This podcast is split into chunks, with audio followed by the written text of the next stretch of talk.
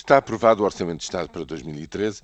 Por coincidência, a OCDE, a Organização dos Países Mais Avançados, apresentou os seus prognósticos para a economia mundial, também para a economia em Portugal, com uma visão bem mais pessimista do que aquela que consta do relatório deste mesmo orçamento apresentado pelo Governo.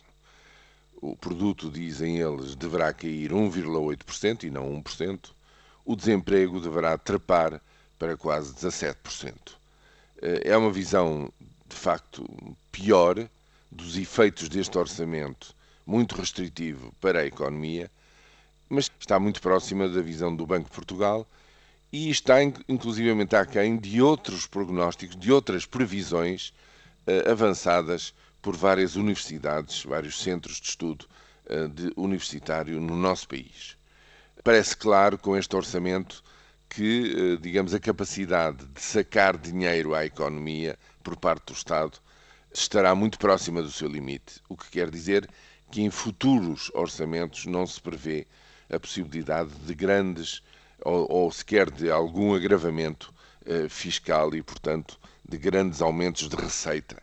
Daí a grande pressão para a descida da despesa, em dois, alguma coisa já adicionalmente em 2013, mas sobretudo em 2014 e seguintes.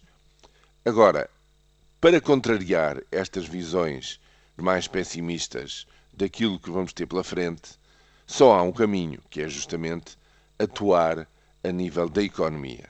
E atuar a nível da economia neste momento e nos meses mais próximos, estou certo que o debate estará à volta da capacidade de acesso ao crédito. A capacidade das pequenas e médias empresas para medir o risco bem medido, de forma a que se possa apresentar também, digamos, um financiamento com o juro adequado, a capacidade de resposta de atrair, por exemplo, investimento direto estrangeiro. Enfim, tudo isto vai ser crucial para sabermos de facto o que é que acontece no próximo ano.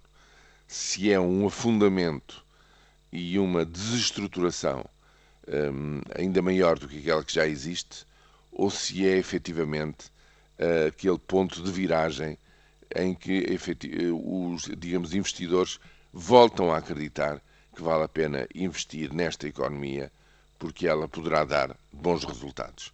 O acesso ao crédito, o problema do financiamento das pequenas e médias empresas, das microempresas e já não tanto das grandes, que parecem cada vez mais de novo estar com capacidade para aceder ao crédito, vai ser seguramente um grande tema de debate e de ação política nos próximos meses.